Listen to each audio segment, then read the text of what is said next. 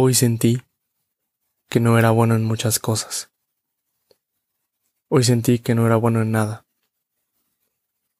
Hoy sentí que ni siquiera cuando he estado más cerca de realizar las cosas que quiero, es cuando me he sentido más satisfecho. Ni siquiera ahí, en los momentos de mayor incertidumbre, me he sentido más cómodo que cuando anhelo todas las cosas que sé que no se han dado, todos los fracasos que he tenido y todas las cosas que he enfrentado para poder estar aquí. Hoy sentí que no soy bueno en la mayoría de las cosas que hago. Hoy sentí que he fracasado mucho. Y que por más que trate de pensar en alguna solución a esto, rondar por toda mi cabeza y tratar de recordar por qué estuve tan cerca y por qué fracasé una vez más. Es como me di cuenta que tenía que llegar a mí mismo. Tenía que haber introspección. Tenía que haber algo mucho más grande. Tenía que haber algo mucho más grande que nosotros mismos. Hoy quiero contar la historia de uno de los más grandes fracasos que he tenido. Hoy después de haberme sentido tan mal acerca de las cosas que he dejado de hacer o las cosas con las que me he quedado ganas de realizar, con todo aquello que no he podido hacer por obstáculos que no he logrado pasar. Es como llamé a una persona. Llamé a una de las personas en las que más confío. Si no, en la que más confío. Tuvimos una larga conversación acerca de las cosas que no había hecho, en las cosas en las que sí habíamos hecho y en las cosas en las que habíamos faltado. Tuvimos esa conversación profunda en donde logré entender que a pesar de toda mi frustración, siempre hubo un maestro más grande, que me ha enseñado mucho más que cualquier triunfo o cualquier victoria que yo haya podido recolectar. El fracaso. El fracaso mismo me ha enseñado que puedo entender con mucha mayor claridad cualquier panorama al que me pueda enfrentar. El fracaso me ha acogido, me ha abrazado y me ha dicho en la cara que no soy bueno. Me ha dicho en la cara que necesito realizar cien veces de aquello que quiero hacer para lograrme dar cuenta que soy pésimo. Y que si quiero dejar de serlo, debo de hacer otras cien veces, debo de intentarlo cien veces más. Y para cuando llegue a mil o a un millón, probablemente me daré cuenta que estoy un paso más un paso más adelante de lo pésimo que era ayer, o de todos los fracasos que logré enfrentar un millón de veces atrás. Y para ese momento me daré cuenta que necesito continuar, y que a pesar de que pueda seguir fracasando, estoy un millón de veces más adelante, con un millón de veces más que todos los demás.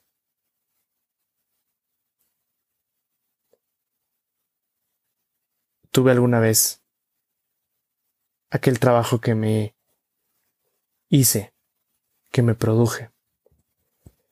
Fundé un negocio de ropa, una marca, un sueño, que para mí ha sido una de las cosas más bonitas, pero más complicadas que he vivido. Tomé un año de mi vida para poder prepararlo, en donde comprar, cómo comprar, con cuánto comprar y cómo venderlo. ¿En dónde? ¿A qué precio? Y qué complicado es, y qué sencillo parece tener que planear todas estas cosas, pero qué bonito tener que quedarse sin hacer o sacrificando ciertas cosas para poder lograr otras. Porque durante el proceso duele mucho, duele mucho dejar ese gusto o duele mucho dejar de hacer aquellas cosas que nos gustan por intentar apostar algo a largo plazo. Es complicadísimo. Y solo si lo vives, solo si lo intentas, lo entenderás mucho mejor. Solo si sacrificas, entenderás el verdadero valor de las cosas, el verdadero valor de las cosas que quieres hacer y de las cosas que te apasionan.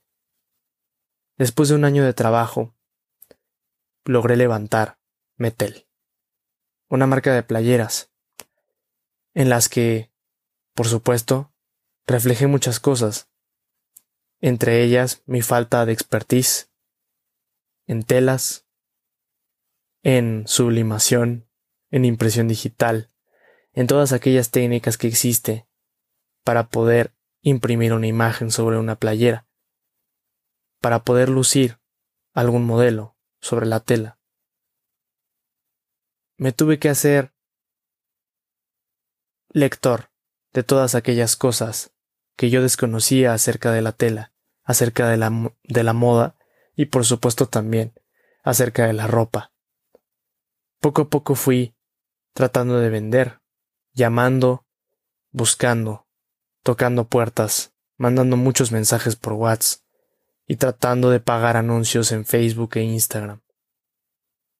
Los gastos de alguna u otra forma me alcanzaron, y al intentar pagar los nuevos diseños de una nueva línea, empecé a ver las ventas hacia abajo, empecé a dejar de vender y empecé a gastarme mucho de lo que empezaba a ganar en cosas que tal vez no necesitaba.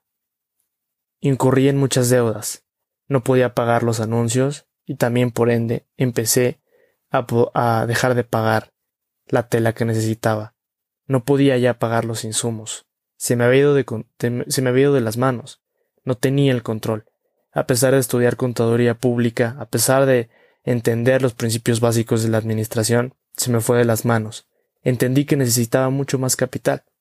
Y después de eso, sí, como podrán notarlo, no me alcanzó más que para pagar los últimos gastos, y gracias a Dios, gracias a una fuerza que no entiendo qué, qué pudo ser en realidad, pude alcanzar a pagar todo lo que debía, entre ellas los diseños de la nueva línea. Tuve que parar, porque ya no podía pagar más, porque ya no me daban los costos y necesitaba incurrir en mayor deuda. Decidí no hacerlo en ese momento, pero también decidí sentarme y denominarlo, autodenominarlo, fracaso. Por meses me dije a mí mismo que había terminado con mi primer negocio, que yo mismo lo había inventado y que me había costado mucho trabajo levantarlo, con mis ahorros, con esfuerzo, con un par de ideas, que aunque Muchas de las personas que más quería, amigos, conocidos, me decían que la idea era buena, pero los diseños eran muy malos. Me lo decían y tal vez no era su intención lastimarme, pero por supuesto yo siempre me quedé pensando y me quedé con muchas ideas de cosas que me dijeron que no estaban bien hechas en cuanto a mi marca, en cuanto a la manera en que proyectaba las imágenes sobre la tela, en que los diseños eran horribles, pues. Gente muy cercana a mí me lo dijo, y tal vez no me lo dijo, repito, con la peor intención, pero es parte de todo lo que me senté a autodenominar fracaso. Después de mucho tiempo entendí que tal vez no fue una buena o mala decisión haber parado, sino fue una decisión que yo necesitaba tomar para entender si debía continuar con un proyecto, con el mismo, o probar en otro. Al final, tengo veinte años y sé que tendré la vida por delante para echar a perder y para tener este proyecto o para tener otro. Pero esta lección, amigos míos, me la trató de enseñar este gran maestro llamado fracaso, que de principio no tomé de la mejor forma, sino que fue con el tiempo que empecé a notar su gran enseñanza y todo lo que me quería dejar.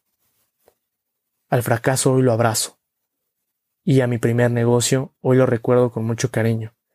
Y últimamente me he estado creando dos o tres ideas en la cabeza sobre reabrir y posiblemente reinvertir. Quién sabe, igual y si pruebo, con un poco de trabajo y también un poco de suerte, o no sé, ayuda de algún aquel lado en donde me han echado la mano, tal vez se pueda realizar. Para muchos, yo sé que la suerte es algo muy subjetivo, pero no sé, de repente creo que todos la podemos tener y es justo si alguno que otro cree en ella. No debemos dejar el trabajo por un lado, siempre será lo principal, pero sobre todo, seguir creyendo. Este es un mensaje y esta es una señal para todos aquellos que quieran emprender, para todos aquellos que quieran hacer, no una marca un negocio, para que quieran abrir todo lo que, lo que deseen. Esta es la señal que están esperando. Gracias por escuchar y recuerden, siéntense a reflexionar sobre los errores que han cometido. Tal vez no sean lo que parecen. Soy Luis Martín Sánchez y nos vemos en el siguiente podcast. Bye bye.